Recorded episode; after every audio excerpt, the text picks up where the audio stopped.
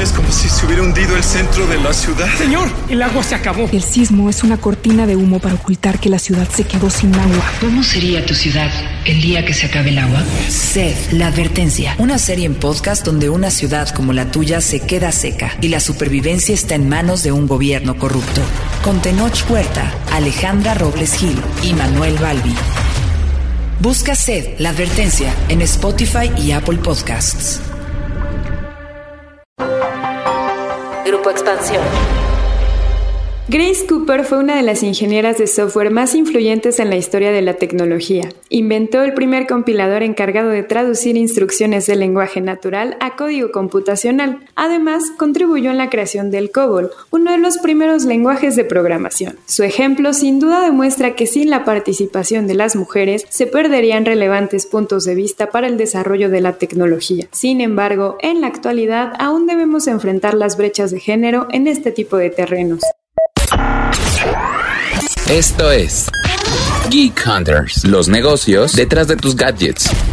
Geek Hunters. Antes de empezar, les quiero recomendar que jueguen en ganabet.mx, la plataforma de juego online donde encontrarán una amplia oferta de entretenimiento, apuestas deportivas, casino con croupiers en vivo y más de 1500 opciones de maquinitas tragamonedas para que se diviertan. No lo pienses más y regístrate en ganabet.mx. Ingresa el código GH400 y recibe 400 pesos para empezar a jugar. Esta promoción es válida únicamente para mayores de 18 años. Los juegos con apuestas están prohibidos para menores de edad. Permiso SEGOP 8.S.7.1, diagonal DGG, diagonal SN, diagonal 94, DGJS, diagonal 271, diagonal 2018 y DGJS, diagonal 901, diagonal 2018.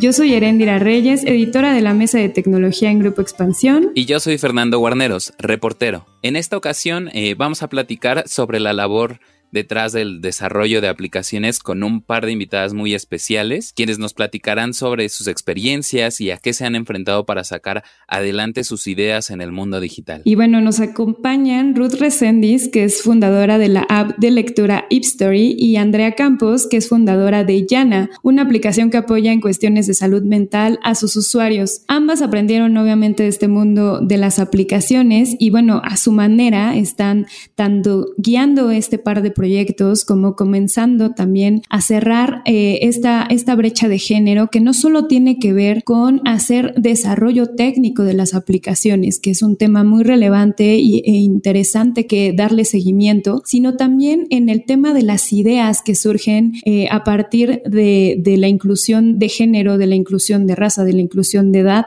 en cuanto a nuevas ideas y nuevos negocios que se pueden llevar a las tiendas de aplicaciones. Me gustaría que empezáramos a platicar eh, sobre cada una de las, de las opciones que, que hay, que tienen este par de, de, fundadoras de aplicación.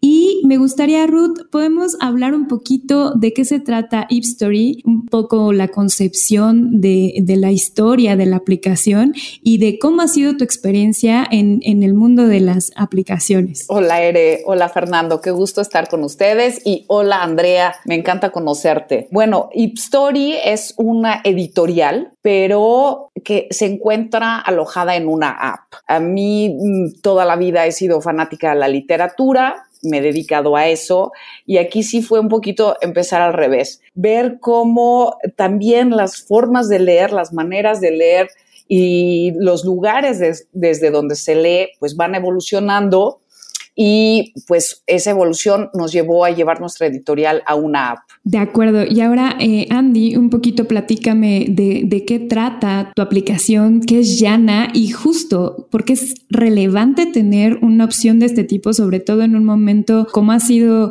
la pandemia de, de COVID-19, que muchas veces pues dejamos de lado esta parte del contacto y de relaciones con, con la sociedad en general. Te platico, Yana, como tal, es un acompañante emocional es una aplicación que tiene un robot integrado con el que platicas de todos los temas que quieras eh, que te pasen en tu vida. Este robot lo que ayuda es a, a reprogramar la forma en la que pensamos para tener pensamientos mucho más positivos y por lo tanto emociones más positivas. Y ahorita efectivamente, como dices, en este periodo de pandemia ha sido súper útil para muchas personas que evidentemente no pueden salir de casa y que tampoco se sienten cómodas todavía buscando una, una ayuda profesional. Justamente lo que pretendemos en Yana es como ser ese, ese primer paso que dan las personas hacia un bienestar emocional, ¿no? O sea, estamos un paso antes de la terapia. Nosotros no sustituimos para nada el trabajo que hacen los profesionales, ¿no? Realmente buscamos ser como un acompañante en esos, en esos primeros pasos. Y también, pues, eh, quisiera que nos, nos platicaran un poquito en términos técnicos qué, ha representado eh, e, el desarrollo de sus aplicaciones y pues para nosotros resulta eh, relevante saber esto, pues porque igual el campo de las aplicaciones está pues acaparado por, por el género masculino, ¿no? Para mí sí fue una cuestión un poquito difícil porque además yo sí no soy millennial para nada, yo ya tengo 55 años, empecé con esto, empecé a los 52 años, obviamente tratando de poner una editorial de libros digitales, buscando siempre, como te platicaba al principio, ¿no? Formas diferentes de leer, pero estando en eso nada más dije, bueno, es lo mismo, es el mismo libro, pero en diferente formato. Y sí teníamos ganas de encontrar como una experiencia diferente. Entonces fue cuando decidimos abordar lo de la app. Por ejemplo, la construcción de todo el user experience sí nos costó trabajo al principio. E, es más, trabajamos con un desarrollador, pero también qué pedirle al desarrollador, porque pues el desarrollador igual no sabe qué contenido, pero cómo, cómo lo vas a anidar, qué cuarto le vas a poner, cómo vas a ir haciendo todo esta, este flujo, ¿no? De, del usuario. Eso, eso fue verdaderamente para mí un reto obviamente con una serie de tropiezos bárbaros, ¿no? Como empezar a salir con una versión beta, eh, buscar eh, motores de pago alternativos, hasta que, bueno, obviamente llegamos a, Apple y pues si ahí hay una gran tienda, ¿por qué no usarla? Y más o menos eso fue desde el lado tecnológico y desde el lado de la pandemia, como comentabas Fernando, nosotros salimos eh, a tiendas el primero de octubre del 19. Unos meses después, pues ya estábamos todos encerrados en nuestras casas. Entonces, el aprender a hacer home office como equipo sí fue otro gran reto sobre todo que todas nuestras historias no nada más están en texto, sino tenemos audibles. Entonces, llevarnos la grabación de las historias a casa y que nuestra directora vocal trabajara con los actores a distancia. Todos esos procesos sí han sido un reto. En mi caso, yo tuve quizás la, fortuna de poder estudiar programación antes de, antes de empezar Yana. No lo estudié de manera formal, es decir, no fui a la universidad a estudiar ingeniería en sistemas ni nada. Realmente fue como algo que quise estudiar de forma autodidacta en casa con, con, libros y foros y videos en YouTube. Me gustó muchísimo programar, lo estuve haciendo más o menos un año y medio antes de, de empezar este emprendimiento. Y realmente creo que ha sido una, una súper ventaja el poder contar con conocimientos técnicos que a pesar de que ahorita yo ya no me dedico a la programación, prácticamente desde que empecé ya yo ya no toco un pedazo de código, sí me ayuda a saber ese lenguaje ¿no? O sea, me es muy fácil comunicarme con mis programadores y, y, saber exactamente qué es lo que quiero pedirles o entender cuál es el reto que tienen enfrente. Entonces, sí creo que si no hubiera tenido esta base específico a mi caso, creo que me sería muy difícil tener la aplicación que tenemos ahorita en Yammer. El desarrollo de aplicaciones eh, usualmente también se hace de manera también este, autodidacta. Muchos de los especialistas que ubico pues dicen en, sistemas no nos enseñan como tal a programar, ¿no? Tienes que aprender los lenguajes y además es una, una labor que tienes que estar constantemente aprendiendo y también como dentro de la experiencia que contaba Ruth, eh, es, una, es, es un tema de, estar en constante reto, en constante eh, desarrollo, porque además, pues los usuarios te están diciendo de manera cercana, te dan un feedback. ¿Cómo les ha ido en, este sentido? Eh, ¿Han tenido justo algún, algún tema que por, por género hayan dicho eh, con los mismos programadores que te digan, no sé, no, tal vez no sabes tanto del tema, ayúdame. Si quieren, igual empezamos primero Ruth y, y, luego Andy. Pues sí, era como lo dices, es un gran reto, porque además no solo te estás actualizando como app, porque como bien lo dices, el usuario también lo exige, sino también hay muchas cosas son de prueba y error, ¿no? A ver, por ejemplo, este onboarding está funcionando, no, a ver, la gente ya no va al paso tres en nuestro caso, por ejemplo, en un momento le metimos duro a un gamification para eh, retos de lectores, ¿no? ¿Cuántas historias leíste hoy eh, de esta categoría? Y entonces tienes esta estrellita o este emoji, lo que sea y ver cómo de repente, pues, algunos de las cuestiones de, gamification funcionaban bien y otras ni la pelaban, ¿no? Entonces, si es esta cosa de prueba y error. Obviamente, si te topas con, pues, algo de misoginia y no solo en el tema de desarrollo, pues, todo el mundo está diseñado durante siglos, pues, los que hacían emprendedores eran hombres y entonces, bueno, de repente el contador, ¿no? Y te tratan de explicar todo como si fueras tonta.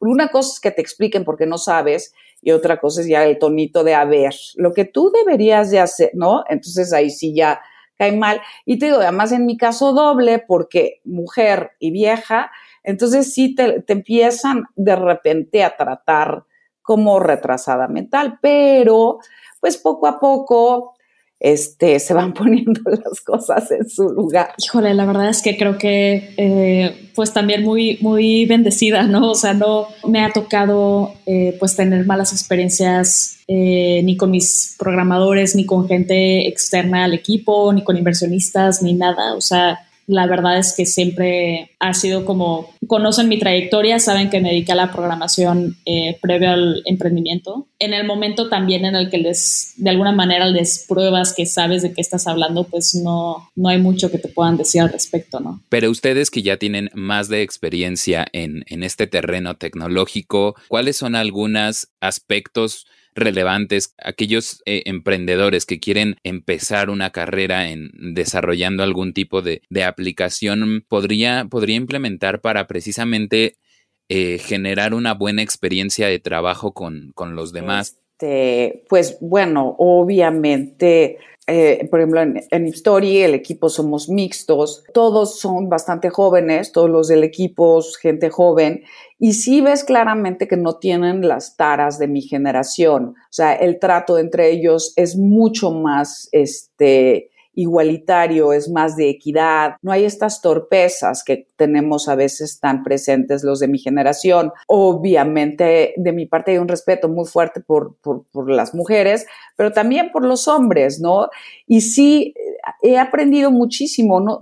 Digo, no es nada más si programar, si las apps en sí, o el mismo contenido, que es donde yo me muevo más a gusto en, en mi app, en el contenido, sino también en ver cómo estas generaciones sí tienen cosas mucho más claras que nosotros. ¿eh? ¿Cuáles serían los mejores consejos para precisamente construir equipos de trabajo que, que no, no reproduzcan estas estas taras, como dice Ruth.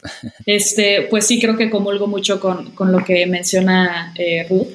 Este, también mi equipo, pues somos, están, es mixto, este, somos mitad y mitad prácticamente. Creo que un componente importante de, nuestro equipo en particular es que un criterio que nosotros tomamos para contratación es el haber tenido una experiencia personal con algún tema de salud mental, ya sea en carne propia o con algún ser querido muy cercano. Entonces, creo que desde ese momento en el que saben que pues es casi que un criterio de contratación, no, no lo es de manera este, eh, obligatoria, ¿no? Pero siempre suma puntos. Pues desde ese punto ya se está marcando cierta vulnerabilidad en la persona, ¿no? Entonces realmente, pues los hombres que tenemos en el equipo son personas, te puedo decir, hasta más emocionales que, yo. O sea, eh, creo que hay una, equidad súper bonita y realmente no, no siento que tengamos ningún tipo de problema eh, cultural a ese nivel, ¿no? La verdad es que justo creo que el tema de inclusión y de diversidad es algo necesario para el desarrollo de aplicaciones. Eh, lo platicaba un poco antes de, empezar la grabación. A mí me pareció relevante el momento donde empezaron a medir eh, la salud eh, femenina en el tema, por ejemplo, de aplicaciones que integraban a, relojes inteligentes como Apple Watch, que, decían, bueno, vamos a ver cómo está el periodo de las mujeres y vamos a empezar como integrar recomendaciones y demás para poder pues monitorear cómo, cómo va, ¿no? Y ahí lo que me gustaría saber es, ¿tienen algún role model, eh, ya sea mujer o, de cualquier género, obviamente, eh, a nivel tecnológico o un role model que justo los haya, las haya inspirado a decir, me voy a meter en este terreno, por ejemplo, en el caso de Ruth, distinto en cierta forma a lo que yo venía haciendo, a lo que incluso pensaba hacer y que terminó inspirándolas para ejecutar estas ideas y estas aplicaciones que, bueno, les están dando eh, eh, eh, pie a que, a que incluso podamos conversar. Nosotros en contenido, porque es que es tan importante para formar una sociedad más sana, nosotros digo, tenemos historias y tenemos una categoría de, de, pura diversidad. Y lo fascinante que es poder escuchar la pluma de un, una persona que escribe que es trans o que es queer, entender esos mundos para verdaderamente quitarnos lo primitivo, dejar de estar juzgando y saber cómo viven ellos y desde dónde ven el mundo se me hace importantísimo. Por eso los contenidos también son importantes. Por ejemplo, la aplicación de, Andrea, la de Yana, qué maravilla que se pueda hablar de problemas mentales cuando durante siglos fue un tabú, durante siglos se escondían a esas personas o se, se, dejaban eh, en una casa encerrados. Creo que eso lo único que nos da es oxígeno como sociedad y se me hace padrísimo. Y bueno, mi, mi, ídolo es una editora, una editora catalana, que fue la editora de, de, de García Márquez y de Vargas Llosa, Carmen Balcells, que si no bien no es que no, no usó las tecnologías ni tenía una app, pero sí pudo llevar la novela latinoamericana a unos lugares a nivel mundial, bueno, maravillosos, mi gran ídolo. Eh, pues sí, mi motivación fue realmente personal. Eh, yo tuve problemas de depresión desde que estaba muy chica y digamos que es algo con lo que batallé durante 14 años de mi vida, ¿no? Y me tardé mucho tiempo en encontrar una solución, encontrar realmente como el tratamiento adecuado. Entonces, cuando lo encontré y por casualidad ya llevaba tiempo aprendiendo a programar, es que se me ocurre como juntar esto que estoy aprendiendo en tecnología y eso que estoy aprendiendo en terapia para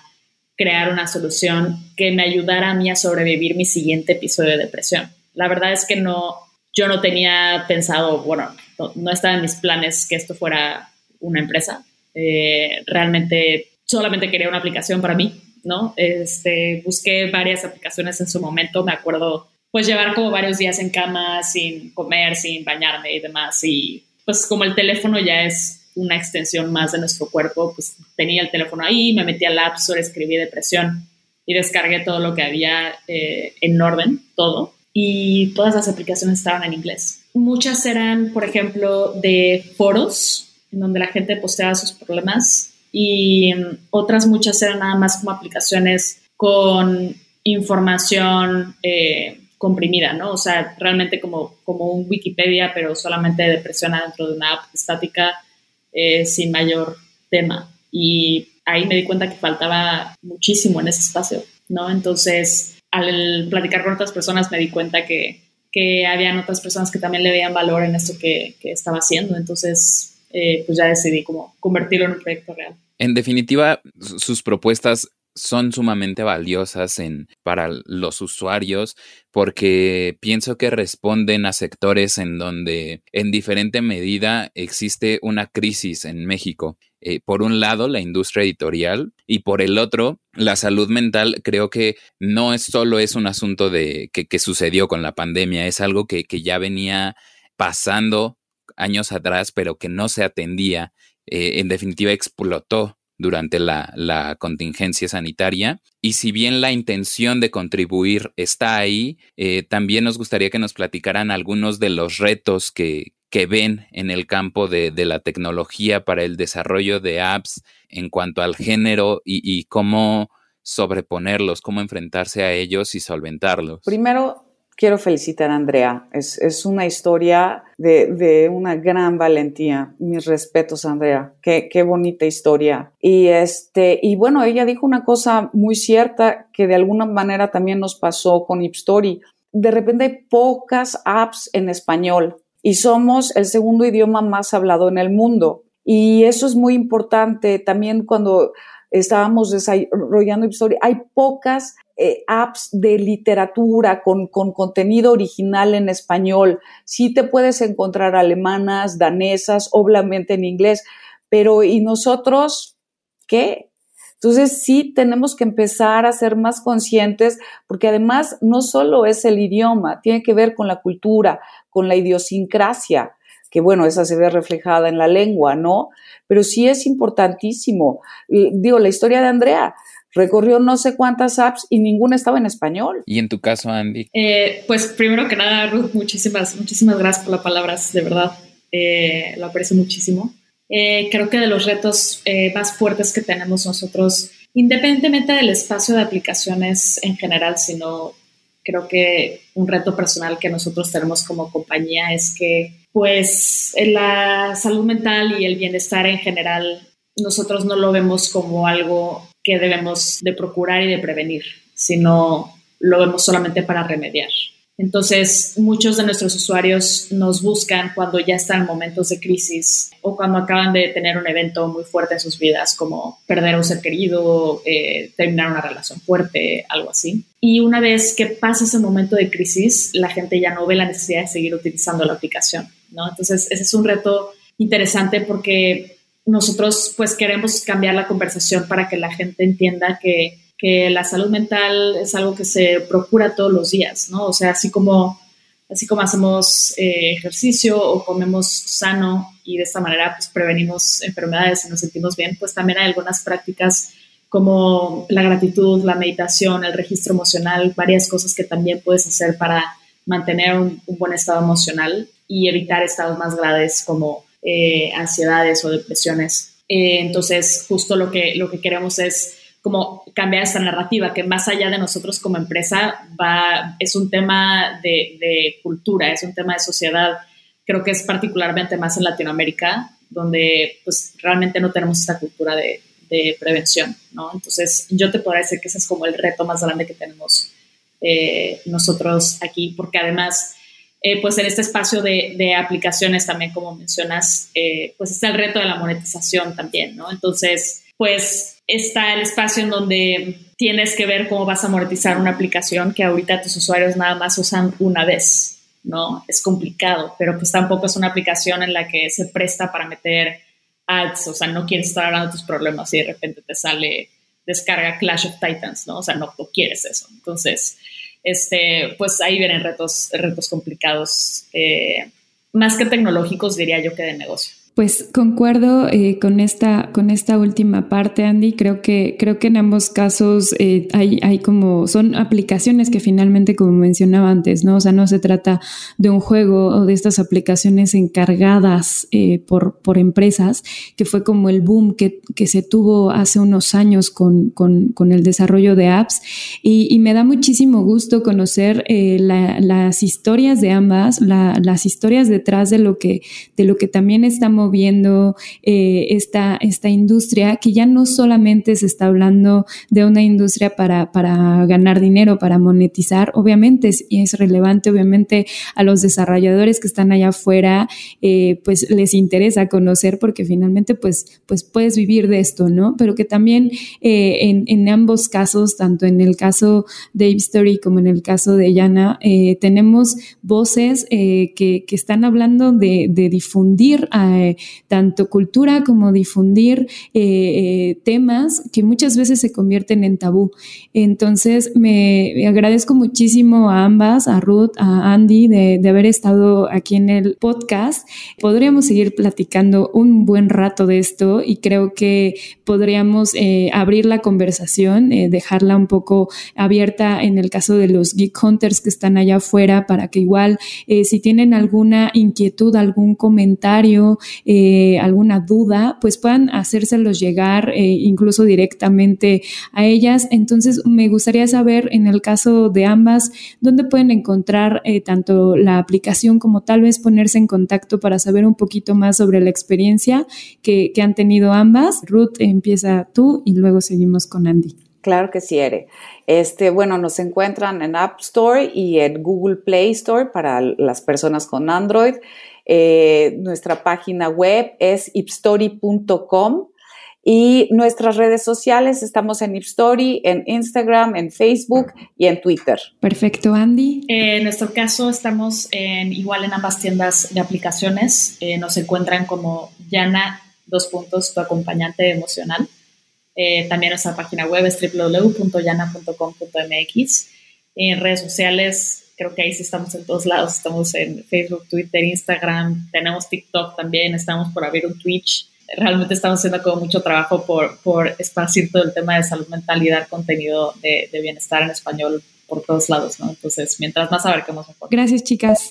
Tenemos noticias para ustedes que son fans de la tecnología. A partir de esta semana pueden tener acceso a nuestro contenido extra, los porqués y los cómo de la tecnología con José Luis Adriano, experto en tecno y colaborador de expansión. Además, pueden escuchar Geek Hunters antes que todos, cada episodio un día antes. ¿Cómo? Bueno, estos son beneficios exclusivos que obtendrán al suscribirse en Apple Podcast al canal de expansión en Apple Podcast. Así es, nuevos e Early Access solo en Apple Podcast. Geek Hunters, un podcast de Grupo Expansión.